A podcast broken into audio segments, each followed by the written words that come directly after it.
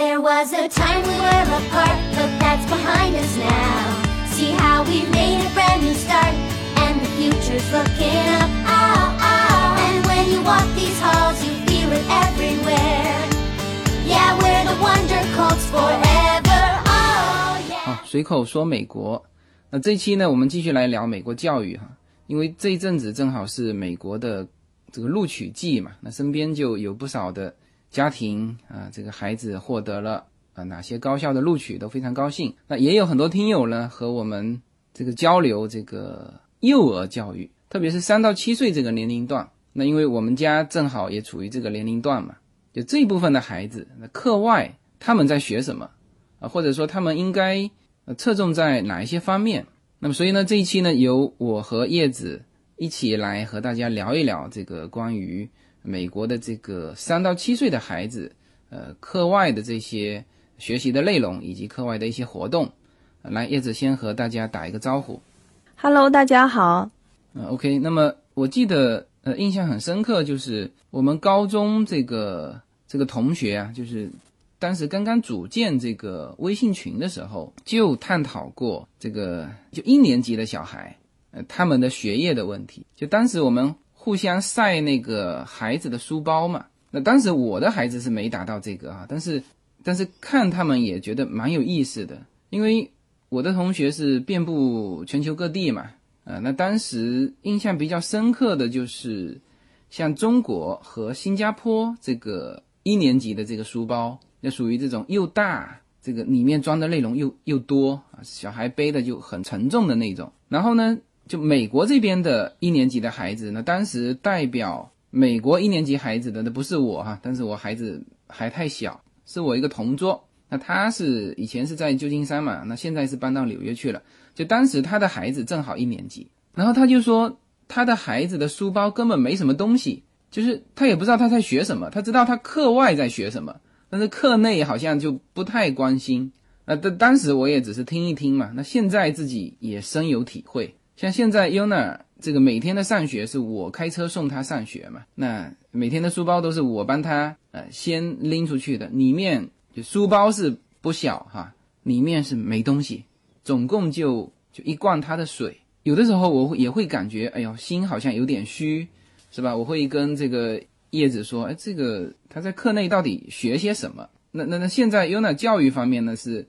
呃，叶子还是呃盯得比较紧的，所以说这方面可以让叶子来先聊一聊，就是课内他到底读一些什么啊？这个回头我们再说这个课外。他们书包里面没书，也是因为美国的教材比较贵嘛，嗯，所以说他们的书都是在学校里没有带回家的，不是说每个小朋友买一本带回去，反正都是学校的嘛，我们也没花钱买，嗯，但是学校就是。这个一年级上完就下一个一年级这样下去嘛，所以这个课本方面跟我们以前用的还真不一样。我们以前要在课本上写很多东西嘛，按照这样子，等于是他这个课本就完全不可以自己做一些什么笔记记录。不可以，从他们从小学开始就这样，一直他们小学因为功课还没那么紧，所以说就是没有那么你就不会感觉那么明显啊。像我一些 Adasco 同学，他们的孩子都已经到了高中啦、初中的，你就会发现，他们每天带回家的都是很多是笔记本，然后呢，他们分类呀、整理非常详细。他们好像念到嗯小学高年级还是初中的时候，有一门课，然后呢会专门教你，就是怎么规整自己的东西，一些笔记呀，还有什么，老师还会很明确要求你，比如说。呃，你这堂作业做完了，你必须用一个红色的什么标签纸在上面贴上，然后写上一些内容。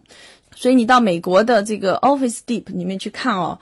他们卖的这种东西，你就会发现，就是文件，就整理文件档案的东西特别特别齐全。对，而且特别详细，就是各种明细呀、颜色呀什么的。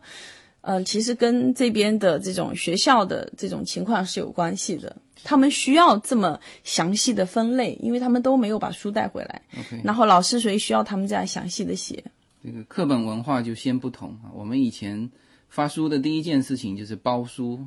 嗯对他们上幼儿园的时候，老师就带第一次带他们去 library，就跟他们说，library 书他们一定要保护好。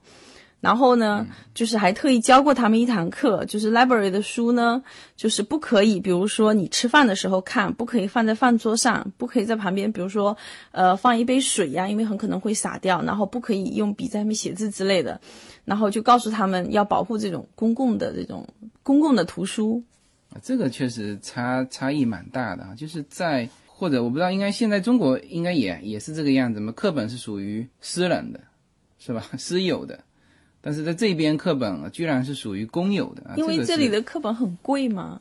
你随便出去买一本书都要三四十五六十的。嗯，然后像我一个朋友，他的女儿学的是那种艺术类的，那就更贵了，都是好几百块钱的。然后你买回家就压力很大，所以说他们从小就开始老师教他们怎么在 library 查询自己需要的书，怎么在网上去查询自己需要的 Google。自己需要的内容。OK，那呃，Yuna 现在是一年级嘛？我好像呃听她说过，她现在上的课有英文。对他，他们现在有学的就是呃数学呀、英文呐，然后科学课呀，还有体育课呀，就差不多，因为才小学一年级嘛。他们还有学电脑课，就差不多这这四五种。对，这个他们我不知道现在国内的孩子接触电脑是什么时候。但是应该从 Yuna 回来的表现来看，他在学校里面接触的呃计算机应该是就是是属于很熟练的了。有一次他在回来家里就用我的笔记本去上他的这个学习的网站，然后我不知道该怎么输嘛。他说你这样子，你把它这个翻到 Google 的主页，那。我就把它调到 Google 的主页啊，他一看到那个熟悉的页面，他说 OK 啊，那就行了，他就叫我走开，然后剩下的他就自己就会知道怎么操作了。所以美国这边它倒是蛮实用的哈，就是我我记得以前跟大家说过，就是因为现在 Yuna 的学校是 Kindergarten 到三年级嘛，那我当时在 Open House 的时候看到的应该是这个他们二三年级的这个 Open House 的作品，那时候就。已经是学生可以把他的作品完成之后呈现一个二维码的状态。你你只要用手机一扫那个二维码，他的这个作品就就掉出来了，就就就出现在你的手机里面啊。所以就我感觉好像美国的这个课内的这一块对于计算机的使用还教的蛮多的。OK，那么这个是呃关于这个小学一年级的课内的呃学的这些东西。那当然。老师还有布置他们关于这个阅读的，对，这也是英文里面的嘛。嗯，老师就是要求他们每天阅读时间大概二十到三十分钟，然后呢，就是只要阅读自己喜欢的书就可以了。但是基本上，嗯，Yuna 每次每天他都大概会读到接近一个小时嘛，因为他说他喜欢看那些故事嘛。其实我觉得还还蛮好的，就是而且老师也没有说一定要求，学校也没有一定要求说，呃，一定要读英文书籍，因为这里很多呃华裔的家长嘛，所以老师当时我记得去开家长会的时候，老师特意跟我说，中文、英文都可以读。所以呢，嗯，其实阅读在这里，我觉得相对比其他的来的更重要，而且他们现在的数学。其实做那种题目也不是太多，就是加减乘除直接的那种题目，啊，当然他们还没有学到乘除啦。这里的数学教育感觉他们现在更推崇，就是说对你这种逻辑思维的培养啊，他们更侧重让小朋友做应用题，呃，用文字告诉你怎么样怎么样怎么样，然后呢，那你最后根据他写的内容做出来嘛。呃，现在就是听你说，好像课内的这一块，公立校跟私立校。的这种差别还比较大，是吧？对，公立学校没有私立学校学的那么深嘛。嗯，我的朋友，他们好多小朋友都在私立学校读书。普通的私立学校呢，他那时候就跟我说，要求呢，他们小朋友基本上就是在幼儿园的时候要要达到就是公立校大概接近一二年级的水平，就是要提高一两个年级。然后，如果是一些好的。在幼儿园的时候，他都是会要求说达到大概小学公立学校的三年级到四年级的水平。那当然这不是强制性的嘛。我觉得私立学校呢，正常都是小班制，就是一个老师大概就是八九八九个学生，大概最多也就是十二个学生左右。嗯，所以说呢，我觉得私立学校比公立学校更好的地方就是说，他们更倾向于。嗯，按照学生的水平去量身定做他们的这种学习计划。但在公立学校呢，因为教材都一样，所以说就不会有那么的针对性。当然，如果你的孩子你觉得他的水平已经超过了，比如说他在二年级，你觉得他水平已经到五年级了，那么你可以向学校申请跳级。但是就不是说，呃，你在一个班上，老师会按照你的这个水平。给你去规划，就比较少有这样的公立校。OK，那么，呃，可能我们就国内，他从小学一年级开始，应该上课就是上到下午嘛。但是美国这边呢，呃，为什么把这个课内和课外啊，课外也放在和课内同等的一个重要的位置？首先，先说它的时间，就是美国的孩子在学习上，他这个课内跟课外的时间就基本上是均等的。呃，像。Yuna 现在哈，他是一年级，他放学的时间就是周一周二、周四周五，全部是两点半就放学了，然后周三还更短，是一点钟就放学了。那么这个时候就是空出了大量的下午时间啊，甚至说有人说持续到这个晚上的这个时间。那这段时间是对于孩子来说也是非常重要的这个学习的时间啊，所以说。就像我接触的更多的可能是呃，Yuna 的这个课外的内容，因为我们每天都要去接送嘛，就是我们在 After School 和另外送他去就是更专业的这种兴趣班的选择上，我们选择了后者。就是我没有我们没有选择那种啊，就直接学校或者是学校旁边的呃机构组织的这种 After School，呃，就是都是我们自己先把他接回来，然后再把他。送到呃这个兴趣班去，所以我对于 Yuna 的这个课外的学什么内容，可能了解的还比他课内的来的多。那么这里面呢，就是我想把就是三到七岁的孩子就课外学一些什么，就分成四个部分跟大家呃展开来聊一聊哈啊。首先是运动，呃，我刚刚看过一篇文章哈，可以跟大家分享一下，就是说一个美国的孩子。当别人说到他很聪明的时候，他立刻就条件反射的反驳说：“我可不是那种书呆子。”呃，也就是什么意思呢？就是说，在美国的孩子当中，那种学习成绩好的孩子啊，可能呃会是大家歧视的对象啊。那这个事情就跟中国有比较大的差异了。呃，他原文是这么写的，就是说，在美国，如果学习成绩好，呃，可能不一定会被歧视。记住这个字眼哈，就不一定会被歧视。但是呢，他说你如果学习成绩好，但是呢体育不好，那这种人呢一定会被歧视。那这就说明美国的体育在孩子的这个学习生涯当中的一个重要性。然后呢，这个除了运动，还有一个很关键的就是社交。他再接下去的这句话就是这么说的，就是说，如果说这个孩子学习成绩好，运动不好，再加上他社交能力差。他说：“这种孩子在美国的孩子的这个小群体里面，就属于底层，就是属于谁都可以看不起他的啊。所以这个就是一个和中国非常大的一个差异了。所以这就使得说我们在呃三到七岁的时候啊，可能就要开始对孩子进行一些运动的一些启蒙，就是挖掘他在这方面的一些兴趣。相对来说，其实我觉得中国教育有它好的地方。”我觉得美国教育也有很多它不好的地方。其实，在这个校园歧视的这个问题上，我就觉得说，Yuna 从幼儿园开始，他们老师就每个月会有两次，都是那种呃反霸凌日，一个月有两次。然后呢，就告诉他们什么的行为你可能霸凌了别的小朋友，什么样的行为呢是比较嗯对别的人比较 nice 的行为嘛。所以我觉得，嗯，就是美国的小孩子这种，嗯，校园暴力和中国的还不太一样哦。中国的是那种，呃，很多是那种肉体上的，或者说是身体上的伤害。我觉得在美国也蛮多是对小孩子那种，就是可能心灵上的一些伤害。有有的孩子觉得你不会社交啊，或者怎么样，呃，或者说是不受欢迎啊，就变成大家会排挤你哈。然后我就觉得其实还蛮多这种情况的。所以我觉得应该是要早一点带小朋友，就是参加各种各样的一些社会活动，然后呢，还有一些带小朋友多出去走走，看看这个世界是什么样的，这样就不会让他局限于说，就是只在学校的这个小圈子里头。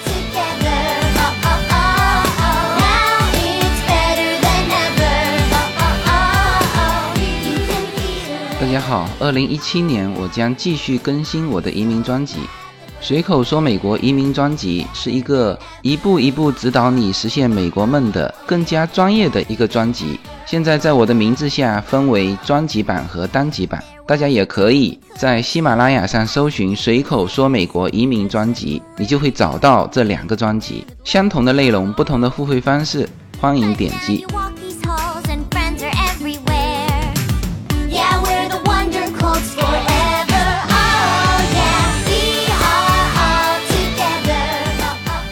但，我觉得运动其实是很好的，我我不反对美国对运动的这种推崇哈。其实我觉得运动也是蛮锻炼小孩的，而且我觉得可能也很锻炼家长。想要学好一个运动，我觉得也不是太容易，因为我以前带 Yuna 去上过呃棒球课，然后呢上了一个月，后来。Yuna 自己觉得很辛苦，然后我我也觉得很辛苦嘛，因为加州的阳光特别暴烈，然后呢，我们俩就在每个星期四好像，然后就在太阳底下晒三个小时，就这样，然后练那个棒球嘛。然后后来他说他觉得没什么兴趣，因为棒球可能因为这种运动好像在美国。感觉现在虽然很多人学，但是也不是那么主流了，好像就是年纪偏大的人会偏喜欢一点，比较年轻的人就是也没有说会特别喜欢。当然学的人还是很多啦。当然，这个运动呢，其实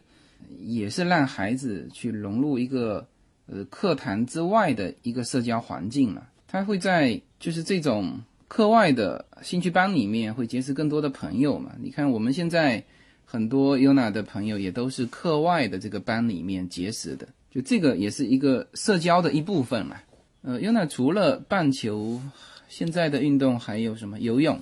对游泳，然后但但这里感觉好像比较推崇 那种团体性的嘛，嗯，团体性的运动就是教你怎么协作呀，然后呃，甚至怎么做 leader 啊，就这些，嗯。然后像今年的那个 summer school 嘛，我就给他报了一门就是足球课，我就是看到很多小朋友，就是特别是小女孩踢足球，感觉啊也蛮酷的，所以我想让她去试一试。而且我看足球课的启蒙就比棒球课来的有趣嘛，足球课的活动就花样比较多，然后小朋友就会比较被吸引住。但是嗯，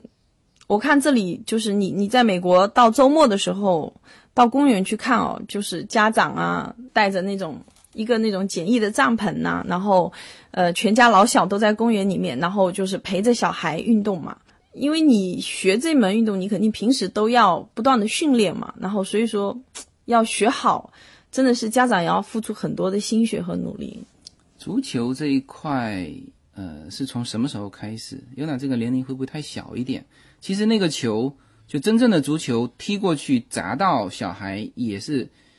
就是蛮重的嘛。呃，他们那个球应该是小孩的，他这个年纪就可以开始学了。嗯，然后而且他们现在足球，我觉得他学的很多是那种你的灵活度啊，嗯，他其实就是那种绕着障碍跑啊，或者说一些跳跃啊，或者甚至还教你怎么摔跤不会受伤啊之类的，我觉得还是蛮有趣的。然后像这种体育类的，我感觉好像白人的家庭，就是他们对体育的重视程度比华裔要高很多。就是你看一个一个城市，如果是说是华裔比较多的城市，那么他们的课后班呐、或者 after school 啊，可能就比较专精于说，就是你学什么能够让你以后比较容易考上好大学。然后呢，如果是在这个 city 本身是那种白人区，对，大概是这样。然后他们小孩参加的 after school 和课后活动就也蛮多，比较多的内容会在体育方面。OK，那这个是就课外的内容的第一个大项，就是运动。这个是就在美国，你如果孩子就没有一个运动上的专长，好像都很难走得出去。就他在外面也也没朋友啊，所以运动这一块是在三到七岁的启蒙阶段就需要去呃去挖掘他的这个兴趣的，去培养他的这个特长。那其实第二块哈、我认为是语言类的。呃，这个可能我自己的感受就是，就特别是后后来全球行走之后，就是这个语言是呃非常重要。后来有一阵子有一篇文章叫做《羞涩的英语》嘛，这个当时看完没什么感觉，那现在确确实实是，在洛杉矶之后是感受到了哈。呃，像比如说 Yuna 现在呢，就是他是除了那英文，他现在是没有问题嘛，那除了英文之外，还有学中文，可能马上还要去学这个西班牙文。那么中文这边的教育，在华人区是很成熟的哈，也很多。但是我好像感觉这边的中文教育，我反正我是不太满意了。我不知道你那么比起中国的中文教育，当然这里的中文教育呢，呃，就不是那么成系统嘛。这里早期做中文教育的都是台湾人，他们学的拼音都是台湾的拼音。后来呢，就是到了近七八年，然后慢慢来的华裔多了，大陆来的人多了，然后所以说现在这里的这种中文教育也用简体字和用中国的拼音，这就是近几年才有的。所以说他们这种中文教育，我就觉得说不是太成体系，当然就是让你知道一下而已，就那种感觉。所以说，我觉得还是可能需要在夏令营的时候，以后把孩子送回中国去读中国的夏令营，因为现在这个这不不是开玩笑的哈，就是说现在蛮多的，就是美国这边的一些机构，它一方面是办把中国的孩子送到美国来接受这种运动啊，什么什么童子军啊这种夏令营，然后呢，也把美国这边的华裔的孩子送到中国去参加中国的夏令营。那这个其中很大的一个重点就是学中文，我是这么感觉的哈。嗯，对，呃，有哪一个朋友，他们这一次好像，当然他是台湾人嘛，然后呢，所以说他们就打算夏夏天的时候呢，参加一个呃美国主办的回台湾去学中文的夏令营。你当然，现在这个中文非常重要，特别是你长着一张亚裔的脸，你如果不会中文，你会非常非常非常的吃亏。呃，那么 Yuna 现在好像也开始准备学西班牙文哈。对，因为在加州嘛，在美国这种语言，你看收到的各种呃，像水电煤气单都是印着两种语言嘛，都是英文和西班牙文嘛。这边西班牙文还是很盛行的，然后西班牙文的这个电视台呢，就不亚于英文的，好像比英文电视台还更多西班牙语的电视台。我看尤娜现在看了很多这个动画片，好像直接他就是看西班牙文的这个动画片，也也都没感觉有什么不适应的地方。小孩看动画片，他就是看嘛，他听不懂也没关系。那当然，西班牙文算是叫做通俗嘛。那有一些高大上的这个私立学校，他会要求学法语，是吧？对，很多私立学校要求学法语，就像我今年给嗯 UNA 报的那个 Summer School 的话，就是它里面有两门课还蛮有意思的，就是他就是会教小朋友用拉丁文了解罗马神话故事，然后呢，他也有一节课是。呃，用法语就是教你一些瑜伽的课程，但是也不是说是那种，当然小孩的这种瑜伽课程都是，比如说你学某个动作，就是像这种某个动物啊，像猫一样啊之类的，那他可能是用教你一些很简单的这种，但是让你接触法文嘛，感觉这里的私立学校对法文和拉丁文还是蛮重视的。他这个你不是说他要设置一个门槛嘛？就是。就到了一定的，就比如说，呃，入大学或者说有一些名牌的高中，他就会设出这种门槛嘛。就是你你不要跟我说你你会英文，英文谁都会啊，是吧？你你告诉我你的第二语言是什么？那那我觉得在这种程度上，可能法语就要比西班牙文。这是这是在划分这个阶阶层，级阶层，有可能啊，这是有可能的。我觉得应该是这样。就是他。会提出来说你喜欢的运动，你如果说你喜欢骑马，那这又不一样了，是吧？和你喜欢的运动是游泳，那当然骑马的可能是你录取时候的一个加分的一个选项。嗯嗯我前几天还去了一个地方，呃，在洛杉矶的就靠北的一个小城，所有的人可能大部分的人不知道这个小城市的存在。这个小城市里面总共只有九十九户人，家家户户是有马的。对，其实养马还蛮麻烦的。那个呃，人家说不是麻烦的问题，人家说那一匹马值得上那边的一套房子，只是这。但是你你说的是说要很好的那种马嘛？然后像呃像像我一个好朋友，就是在阿卡迪亚跑马的那个马，嗯对，像我一个好朋友，他的同事呢，他说就是从小学骑马，但是呢，就是说并不是说是那种富豪可以自己有一个养马场，然后呢自己家后院就可以跑马的，不是的。但是他从小很爱骑马，然后也爱马，然后呢，嗯，就就一直都有养马嘛。然后他马就是养在说，呃，洛杉矶稍微靠东边的那边，有人专门帮他养马。然后他每一个星期就过去帮马洗澡啊、梳毛啊，然后过去骑两圈。就是有有的人呢，每个月交钱给那个养马场，然后他就帮他养那个马。但是他说，也很多人就是后来付不起那个钱了。可是那个马它是动物，你不能就这样扔在那里呀、嗯。你有的人比如说会抛弃小猫小狗就扔在街上，因为它小嘛，你不可能一匹马就扔在那儿，那怎么办？所以说，他说那个养马场养马要慎重。不是那个养马场呢，就是常常他就会贴出来，就是一美元，嗯。那个马就一美元，可是你每个月去养它要花几千块钱，就是，这样一。天寄我看那天100多个那个破产女孩嘛，嗯，呃，就是讲一个纽约的那个上层的社会，有一个女生，他们家破产了，最后什么都没带出来，把一匹马带出来了。嗯对我我昨天去的那个地方，就是他以他除了自己养之外，还有就是带别人照顾那个马，一天好像是一百多块钱。他的那个马就有六十个位置，然后我去看的时候，它是有二十几匹马，剩下的还空在那里，知道吗？你去找找，可能有一一块钱的马，我觉得养马场里面多多少少会有这样的马，但是也不见得是每个人都敢接手的。嗯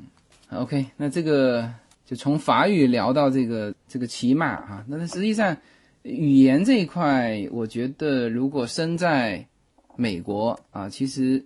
呃作为课外来说，我认为哈、是除了运动之外的呃第二大的一个你可选的一个一个学习的内容啊。那么接下来就是是 LA 有优势的这个课外的这个学习的内容，比如说这个音乐、舞蹈。表演、绘画，那这个都是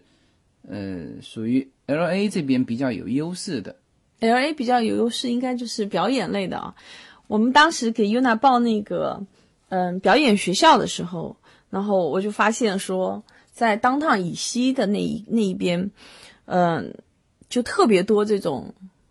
教小朋友学习表演的一些机构。当时我记得他学的那个就是有教你学这种舞台表演，然后学导演，然后学摄影，然后学化妆，才七岁哦。哦，他是八岁开始可以学化妆、导演呐、这些七七八八各项的。我觉得这个应该是洛杉矶的特色吧。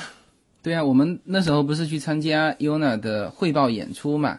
就突然间中间插了两段视频嘛，就是拍的那个电影，应该是小孩子自己拍的。对，小电影，小小小的电影一两分钟的那种，就也蛮有意思的。他们也是拍那种场景啊，然后人物做什么呀，也是有有内容、有模有样的。那应该是学摄影班和导演班一起合作的这种内容。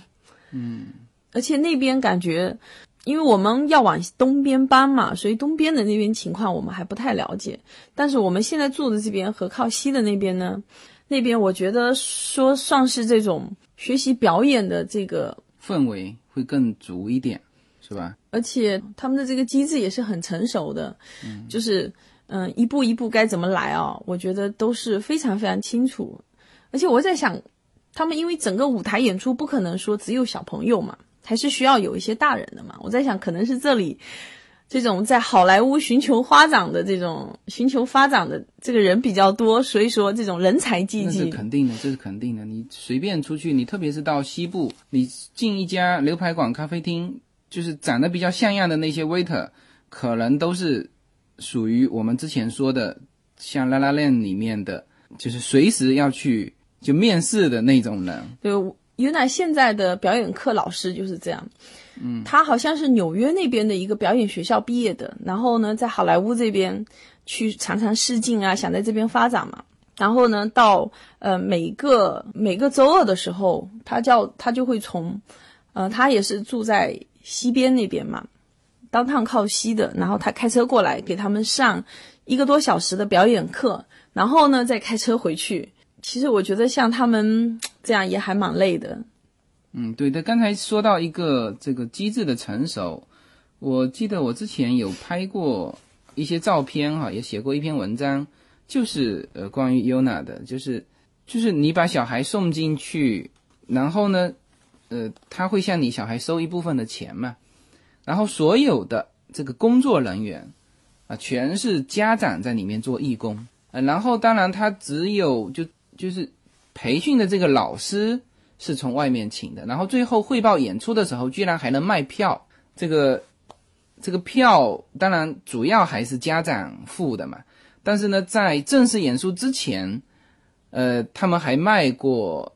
他们他们总共有三场演出，嗯，然后呢都是卖给学校的，你知道吧？然后票也很便宜，就五块钱一张。他就是所有去参加的那些小朋友，然后的家长，家长是最后一那个剧组呢就会发给他们，呃，一个条子，就是说在什么时间在这里有表演，可以组织学校的小朋友过来看。而且 Yuna 的那场演出，他的一个兴趣班的同学，当时那个学校还组织他们去看了。他说他看了那场演出，他们后来认识的时候聊起来，然后约娜跟我说，他的这个同学曾经看过他演出。嗯，对，这个就确实是不是说，呃，是你有这么一个培训的人有心去组织，呃，这么一个班，你就能够形成这种氛围的。这个应该这个氛围的形成跟这个城市的人才以及就是你要送孩子去培养，你必须要有这个市场嘛，还有观众啊，这个是应该是长期积累形成的。所以说，每一个城市孩子的这种兴趣班，呃，都受这个城市的一些一些优势、一些特点所决定。没有什么能够阻挡你对自由的向往。人生是一趟旅程，精彩的是沿途的风景。大家好，非常高兴能够在二零一七年继续和大家相遇在随口说美国。那么现在大家除了听我的音频节目之外，大家还可以登录我的微信公众号，公众号的名字是英文大写的 L 一，然后是数字二零一零零一一五，大家可以找到无限空间。这是一个新移民家庭和一个在美国打拼的一个普通创业者的个人空间。同时，我还开通了新浪微博，名字也是随口说美国。移动互联网的神奇之处呢，就是可以把同类的人拉得很近，天涯若比邻，世界地球村。让我们享受这个自由连接的世界吧。蓝莲花。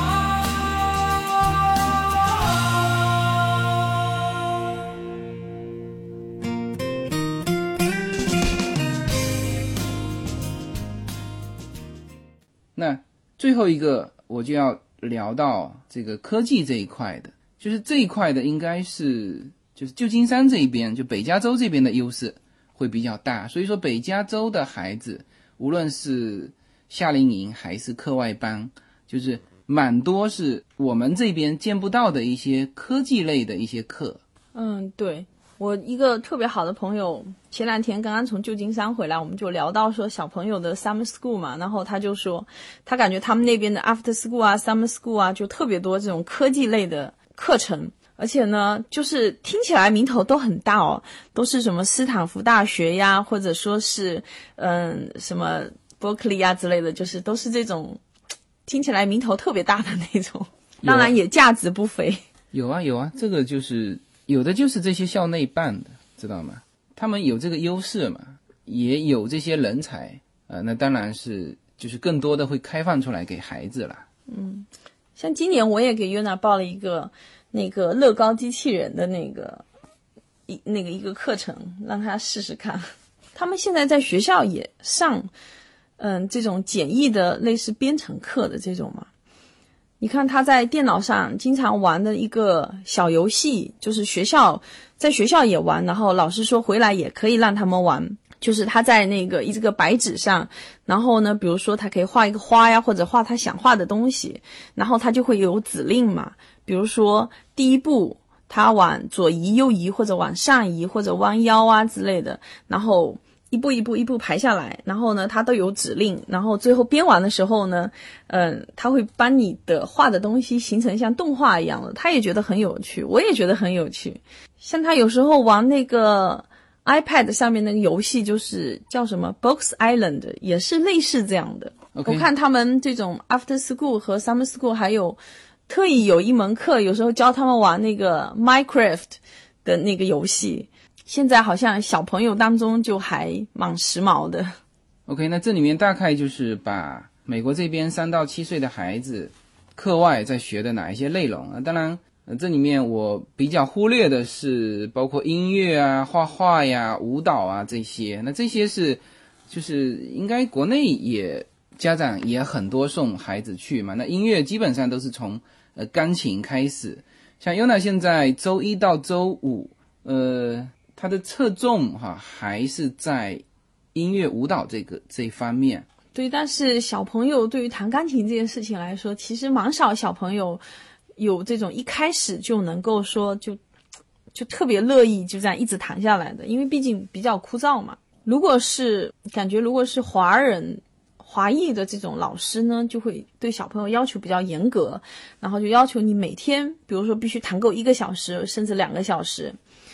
然后如果是外国人老师的话，就比较偏向于说他喜欢就好，你就是你让他就算弹个五分钟、十分钟，那么你让他就是会喜欢这个东西。他们比较着重于是说，先不要让他讨厌，或者说是去压迫他。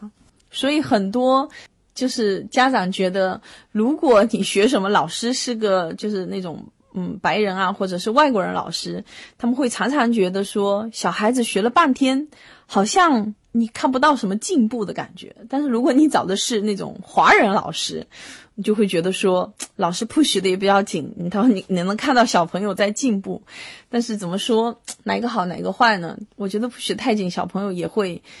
就他就不喜欢了嘛，以后就没这兴趣了，嗯，是吧？就会比较有不喜欢的感觉。但是总体来说，好像优娜现在，我看她从周一到周五都上这个课外课，还都蛮感兴趣的，都都都是很高兴的去啊。嗯，除了钢琴课以外，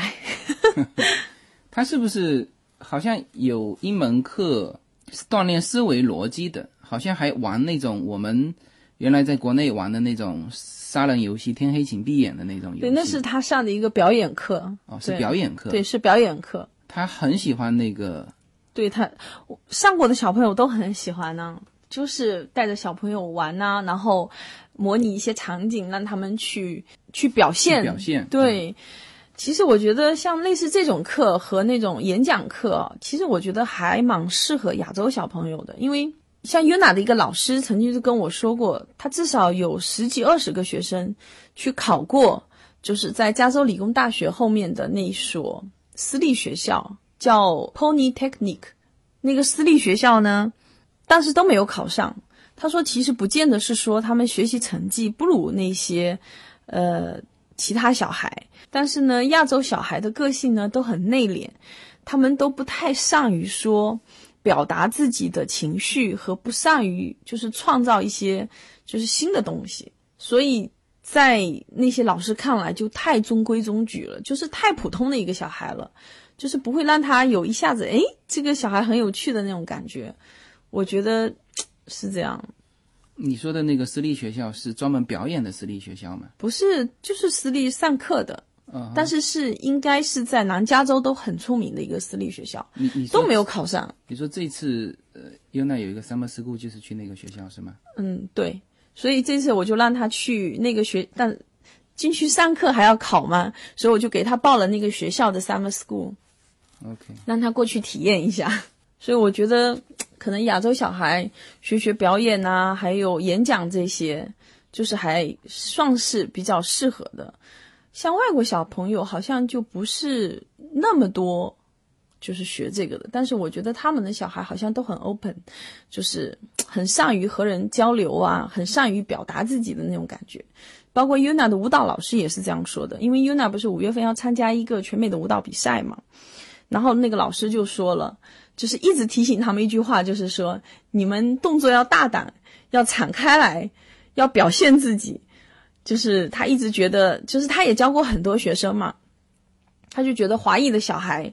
都是那种比较内敛的那种感觉。然后呢，如果是白人小孩，比如说你告诉他这个情绪的音乐情绪是要嗨起来的，然后他马上就会放飞自我的感觉。对，这个不仅仅是小孩了，你现在到成人世界也是，就是经常有一些职场上华人和这个白人互相不对眼嘛，就是说，就华人就是说不知道他哪里来的自信，所以这个也是呃文化之间的差异了。但是美国我感觉还是蛮推崇这这种文化。OK，那么聊到课外这一块呢，就不得不提美国一个非常重要的这个叫童子军文化。呃，美国童子军我看了蛮多的资料，好像说都是从七岁开始，但是呃，叶子好像是说其实从幼儿幼儿园就有了。OK，对我好朋友小朋友现在就在童子军嘛，他就才上幼儿园。就是提到美国的这个课外文化，应该呃没有人会忽忽视这个童子军的这个这个经历哈，包括很多的美国总统啊，他们在聊起以前的事情的时候，都会提到自己在童子军的这个这段经历。然后呢，这个美国的就登月的宇航员，总共到现在为止是十二个人，呃，有十一个人是童子军啊，所以说这个东西还是。就如果你的孩子在美国，或者是呃以后要参加美国这边的这种短期的这种营，其实可以去试着去了解这种童子军文化的。对，就是嗯，我的一个老乡嘛，然后她的老公就是一个白人嘛，然后从小就参加童子军长大的，然后就是特别老能干的那种，就家里。马桶坏了能自己自己换，然后呢，甚至自己盖个小屋子，然后拉电线什么都不要说别人，就是我我姐夫嘛，对他他们生活在澳洲嘛，然后呢，他直接就是家里有什么东西要盖，然后呢，他都是自己来，然后甚至能盖出一栋房子来，我觉得也还蛮神奇的。就是我觉得童子军就特别锻炼男生，我感觉男生特别需要参加童子军。他就是能够教你很多野外生存呐、然后包括家里的一些这种零零碎碎所有的事情呐、他们好像没几个月还有去 camping 嘛，呃，然后去 hiking 啊，这些都有。对，童子军它其实呃成立的很早了，它算是美国，它是非盈利机构，呃，它算是美国什么第第十二大非非盈利机构。那它其实是教导的是一种价值观。爱国主义、勇敢、自立啊，你你刚才说的主要还是自立的这一块啊，其实包括呃勇敢啊，包括爱国主义也是，他们童子军就是呃，我印象是在 National Park 里面，就是美国的国家公园里面、嗯也有童子军。然后呢，当你最后拿到童子军的那个国家公园的勋章的时候呢，嗯他还会让你就是把手放在胸口，然后奏国歌。对童子军的最高级别是叫做鹰级啊，有些叫雄鹰嘛。那么就是你要集满二十一个勋章，你刚才说的那个呃国家公园的勋章只是其中一个勋章。所以如果你能拿到这种叫雄鹰的这个这个级别，达到这个鹰级，那会是这一辈子很多人老了，就是六七十岁、七八十岁了，还很自豪的跟别人说啊，我曾经是雄鹰。啊，所以童子军这个文化确实是值得今后哈、我来专门来讲一期。啊，当然这个现在优娜还没上，呃，这个童子军。对，因为我们今年就是课程安排的比较多嘛，所以在想说明年，因为童子军其实如果参加童子军，不仅是考验小孩，也是家长也要拿出很多时间。他们基本上好像是每周至少开两次会。就以前我和我朋友，我们每周五都约了去迪士尼去玩嘛，我们都买的年卡。然后呢，后来自从他参加童子军之后，每个周五都没空了，因为周五都要开会，然后带着孩子去，然后家长互相之间开会要计划，比如说要做什么什么什么，然后小朋友呢就是由老师带领的教他们教他们各种技能，然后呢常常到周末的时候呢，童子军还要去义卖饼干嘛，在超市门口我们经常看到，就是都是小孩子在那边，然后家长在旁边等，然后在那边卖那些小饼干，然后筹款呐、什么的这些。所以说义卖饼干的童子军几岁的？都有啊，嗯你去参加就都有，不是不是，小的也有，哦，六七岁就可以了。所以说就是你变得你和小朋友都要花很多时间在这上面。像他们每个 city 都有自己的童子军嘛，然后呢还有专门有童子军的那种公园。嗯，但这里的公园不是说像中国的公园，就是说人来人往，很多都是那种，他这里童子军公园很多是那种比较野外的那种，然后呢就过去露营，然后呢过去徒步，父母当然都是要陪着的，然后教你怎么背，教你怎么搭帐篷呐、然后嗯、怎么整理那些行李的东西，整理到你的包裹里啊。像他们上次就到大熊湖去去露营，然后也是就是每个孩子的家长也都要去，然后其中我就听他们说有一个家长哦，就是呃是个犹太人嘛，他们说当天因为大家都住在一起嘛，所以就是那种很迟才来睡觉啊，然后一早就爬起来，然后后来其他的妈妈就问他嘛，就是干嘛好像这么忙，以为他在帮大家收拾什么东西，后来他说没有。他有四个孩子，最小的孩子去年才生，然后他在读 PhD，读博士是吧？对，他在读博士。然后呢，那大家都觉得他应该是就是全职妈妈带着孩子在读博士，没想到最后他还有一个全职的工作，并不是全职妈妈，然后还能读 PhD，然后还带着四个孩子，哇！然后把所有人都吓到了。就是，其实犹太人真的蛮拼的。这个勤奋是一种习惯，就一代一代影响下去的。确实，现在这个社会，无论是作为一个个人，还是一个家庭，还是一个民族，呃，对，首先你要勤奋，是吧？OK，就这一期呢，和大家聊了很多，就是关于三到七岁的孩子，呃，在课外在学些什么，就是为什么有些东西要从低龄就开始哈？因为我现在发觉就是。发掘孩子的兴趣跟特长是非常重要的。这个东西，特别是在美国这边哈，它有的时候并不是说那么功利，说啊这个就是为了以后呃报考大学或者找工作。但是现在也有很多这种功利的事情。对，也有功利的事情。所以嗯，今年开始，好像很多大学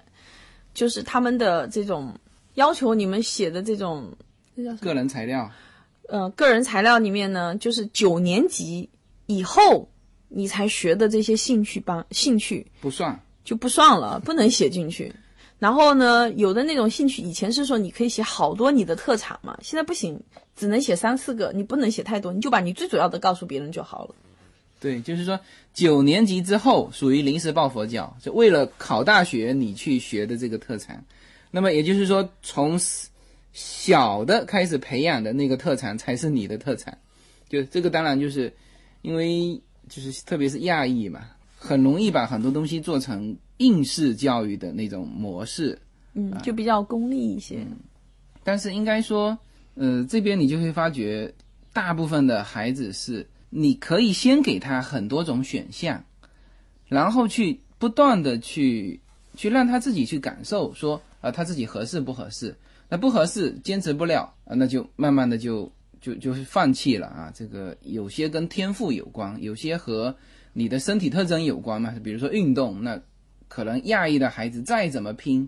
在体能方面的。一些运动上就是拼不过黑人，那你就自然而然就就放弃了嘛。啊，但是呢，三到七岁是是非常好的一个发掘小孩子兴趣和特长的一个年龄段。那么做这个事情呢，就更重要的是让孩子自己以后啊，可以知道自己喜欢什么事。这个就很多，特别是我们这一代过来的，就是突然间问说，你有什么事情是你非常喜欢的？就是我们脑袋一片空白，就好像没有什么东西是我们喜欢的。这个是我们生命当中的一个很欠缺的一个东西。那么我们也希望说，我们的孩子以后不要到他三四十岁问他，哎，你有什么东西很喜欢做的？他说没有，他说他不知道，他想不起来。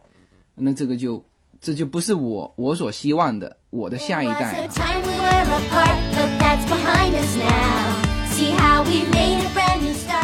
二零一七年，Yona Story Time 将继续更新，在这里，Yona 将用她纯正的美国英语为小朋友们讲故事，以及她身边发生的好玩的事情。大家可以直接在喜马拉雅上搜寻 Yona Story Time，Yona Y U N A 故事时间 Yona Story Time，大家可以直接收到这个专辑。欢迎小朋友们点击收听，在这里，您的孩子将和 Yona 共同成长。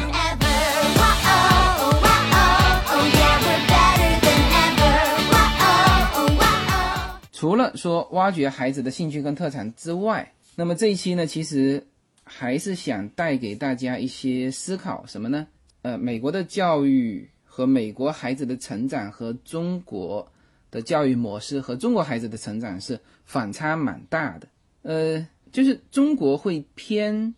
向这个学习啊，就是知识的这个东西。那美国呢，除了知识之外，它还加了运动。还加了社交，是吧？所以，嗯，有一些中国的留学生，他到美国之后会出现一些这个心理上的一些问题，就是和这这两种教育模式的衔接，在这过渡过程当中没有过渡好。那这个确实是反差比较大嘛。我就听过很多的案例啊，就是这个其实孩子是非常优秀的，从小到大始终是第一。啊，第一名小学升初中，第一名初中升高中，然后又是保送哪里？其实，在每一个跳跃的过程当中，他一定是会感受到压力的。呃，比如说我当时小学，呃，全校是前五名，呃，考进了我那个中学，结果一进去发现，就我那时候数学是考九十九分嘛，满分是一百分嘛，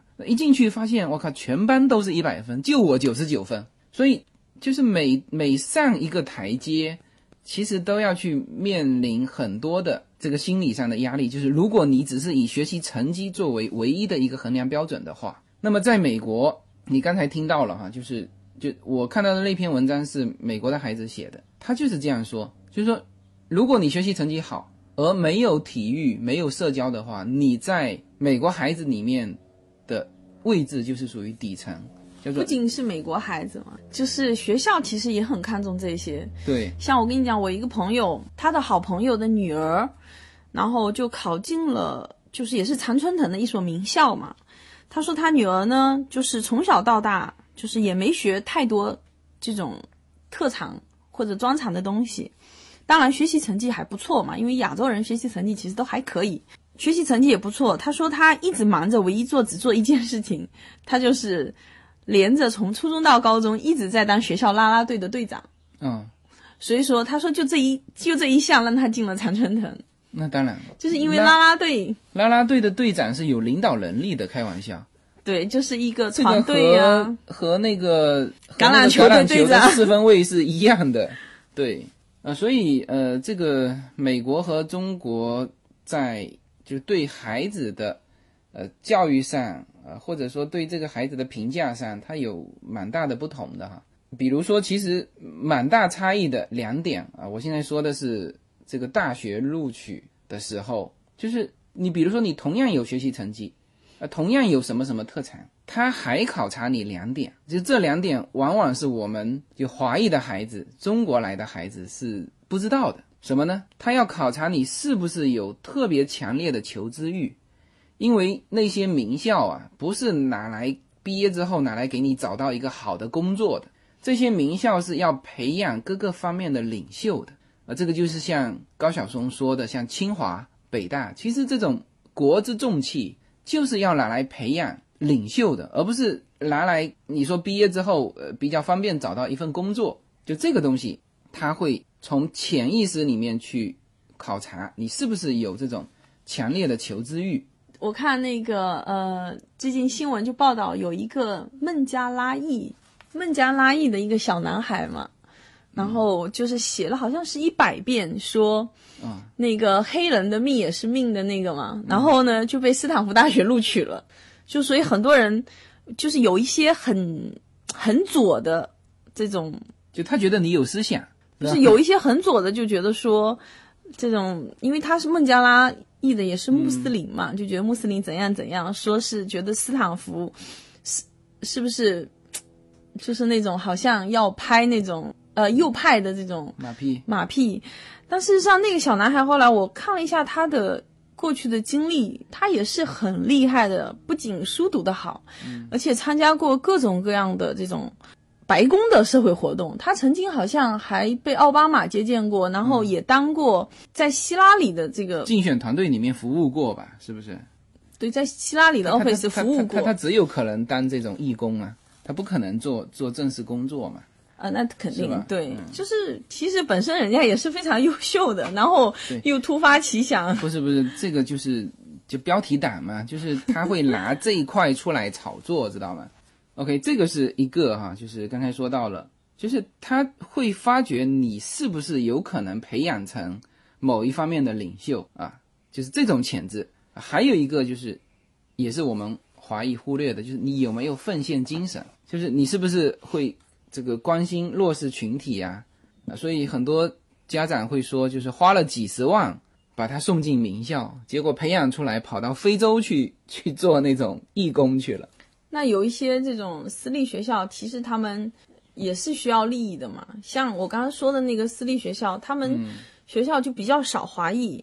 一个是说，嗯，其实就是我有一天跟另的学校的一个妈妈聊天，然后她就说，他说很多白人不太喜欢亚洲人啊，其实也是因为亚洲人太厉害了，他们觉得，嗯，为什么呢？就是学校有捐款呐、或者怎么样的时候呢，